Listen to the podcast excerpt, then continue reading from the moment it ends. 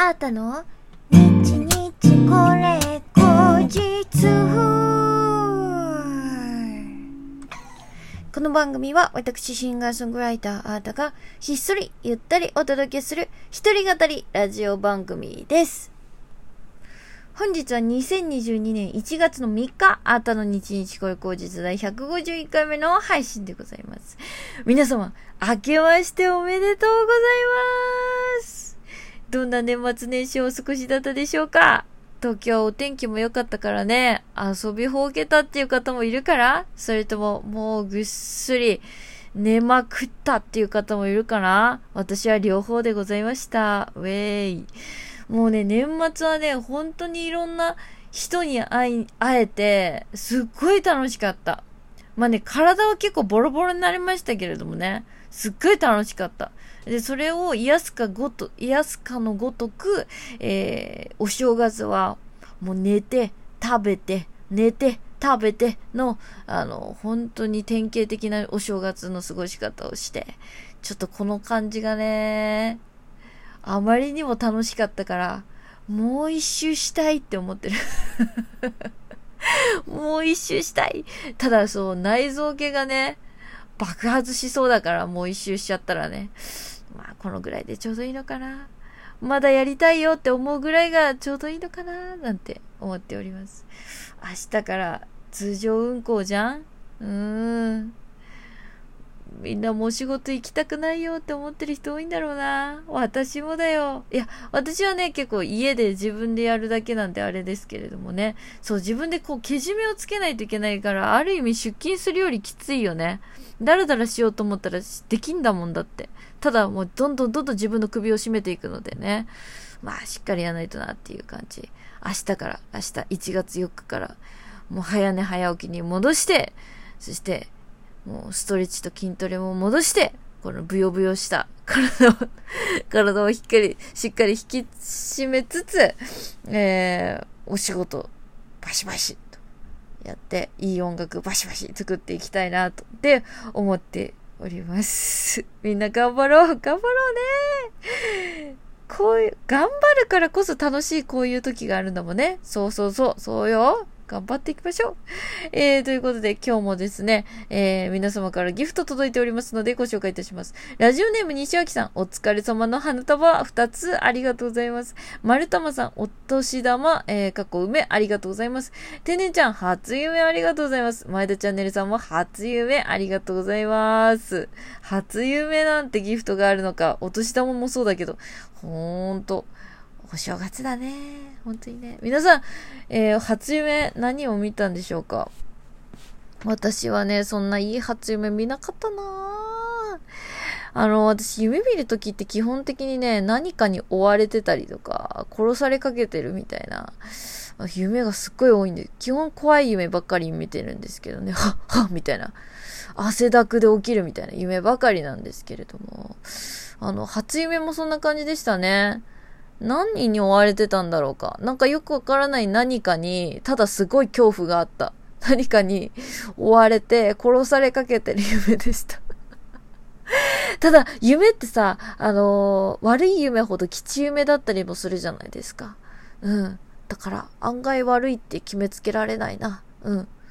いい夢だって信じたい。今日の見た夢も変ちくりんな夢だったんですよね。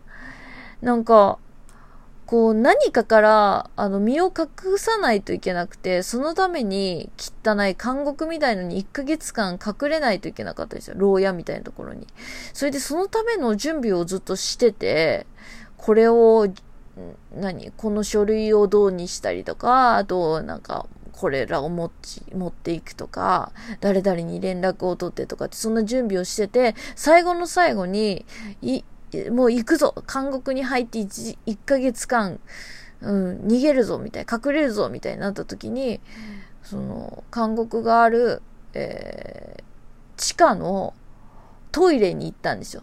もうトイレに。もうそのトイレがさ、なんかもういかにもお化けが出てきそうなさ、本当に怖い。ちょっと水の音が聞こえるみたいな、すっごい怖いトイレで、うわ、嫌だな。こなんでこのトイレしかないんだよ、みたいな。感じになりながらトイレ入ってて、で、上からなんかポタって落ちてきたんですよね。うわー、なんか落ちてきたって。夢の中でもさ、なんかやべえみたいな感触あるじゃないですか。うわー、なんか上から落ちてきたよーって言ってさ、上向いたらさ、あのー、換気、換気口みたいなところから、結露がポタって落ちるみたいなテンションで、なんかポタって、あ、落ちてきたって思って上見たら、BB 弾が、大量の BB 弾が、バーって落ちてきて、うわーってパニクった瞬間に目覚めるっていう、えー、そんな今朝でございましたね。なんで BB 弾だったんだろう。BB 弾なんて子供の頃以来触ってないですけどね。変な夢だったな。あれもキチ、キチームだったのかな。うん、何かが落ちてくるって。なんかちょっと夢、夢占いとか詳しい人いたらぜひお便りください。そんな人いるのかな？へえ。ということで、えー、今日お便り届いておりますのでご紹介します。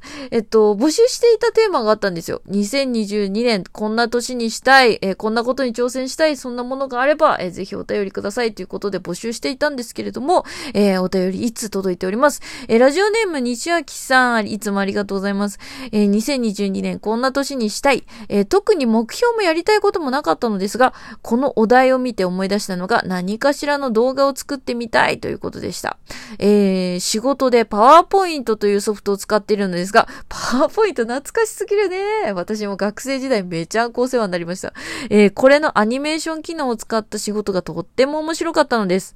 えー、この時自分なりの動画を何か作ってみたいなと思っていたのですが、そのままになっていました。これを機に簡単な自負アニメから作ってみようと思います。ということでお便りいただきました。ありがとうございます。